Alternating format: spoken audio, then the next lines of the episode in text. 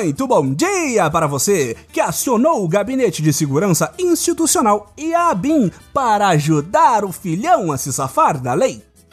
Muito boa tarde para você que usou um gráfico sem dados para ilustrar um não estudo que não dá provas da eficácia de um remédio para o coronavírus. E muito boa noite para você que sonha que a maré de vitórias da esquerda na América Latina vai ter alguma influência em nossa pindorama reacionária.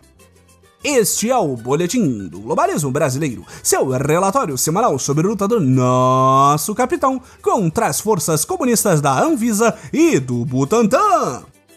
Toda semana a gente traz para você aquilo que nem o seu grupo de Zap Zap mostra. Então, não saia daí!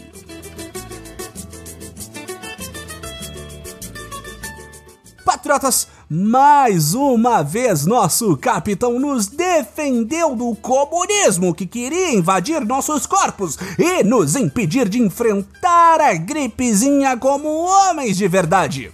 Ou seja, falando que não é nada demais nas redes sociais até pegarmos ela e morrermos tragicamente vítimas da nossa própria estupidez.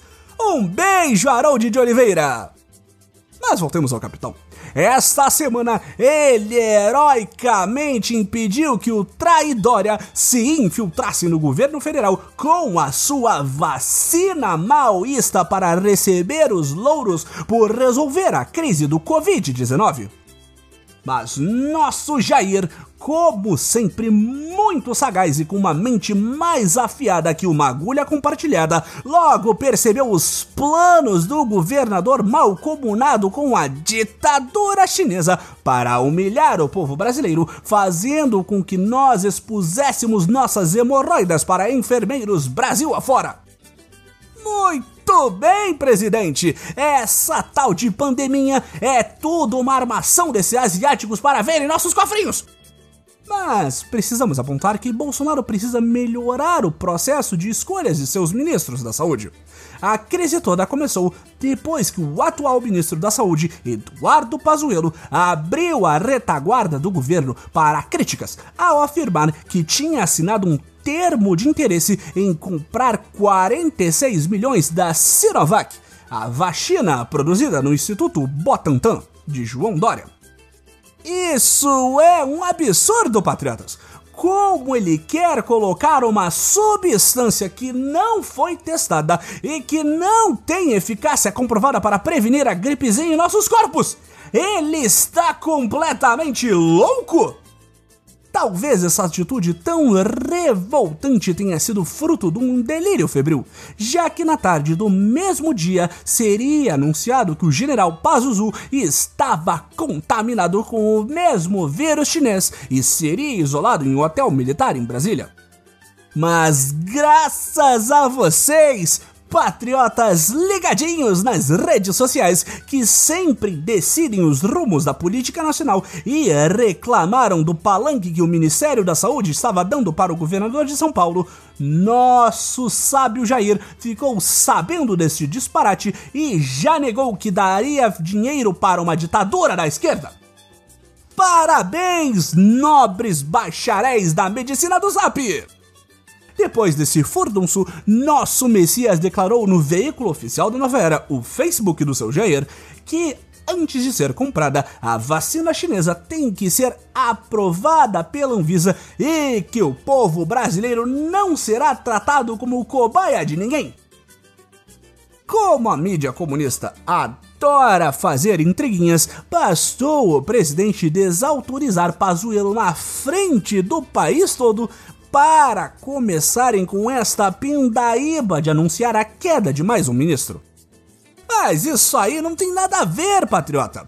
E para comprovar que os dois ainda estão super de bem e são mais amigos que nunca, Bolsonaro foi até a suíte onde o Pazuzu está fazendo isolamento para tratar um vírus possivelmente mortal para fazer uma live mostrando que ainda são todos amigos e que o general sabe que o capitão manda e ele obedece.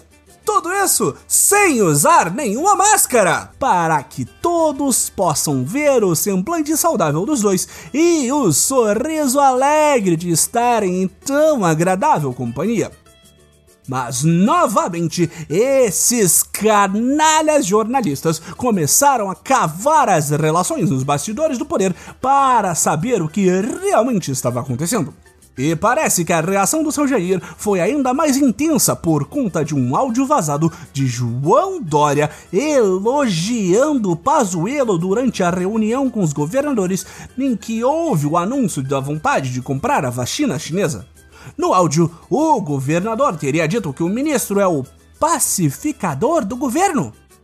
Segundo as fontes dos jornalistas, Bolsonaro teria reclamado que Pazuello, um general da ativa do exército brasileiro, não tem malícia política e se deixou levar pelo papo do Dória, que pode ser adversário de Bolsonaro na tão sonhada por ele reeleição em 2022.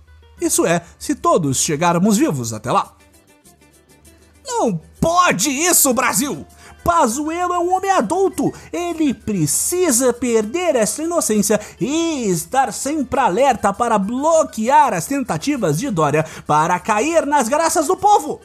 É óbvio que ele está espalhando pânico e fazendo essas medidas populistas, como fechar o comércio, impor isolamento e articular alianças internacionais para a pesquisa científica mais importante do nosso século, apenas e tão somente para fazer sua campanha presidencial de 2022.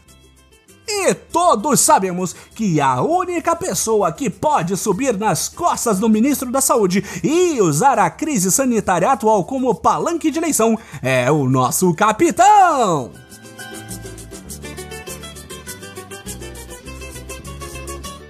Esse foi o nosso Boletim do Globalismo Brasileiro para a semana de 26 de outubro.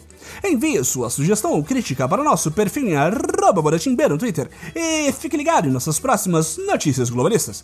Se possível, ajude a espalhar a palavra do boletim, avaliando nosso humilde podcast no Globalista Apple, cometendo um patriótico compartilhamento de nossos episódios e considerando apoiar nossas campanhas de financiamento coletivo. Links na descrição do episódio. E lembre-se, vacina acima de tudo, Brasil acima de todos!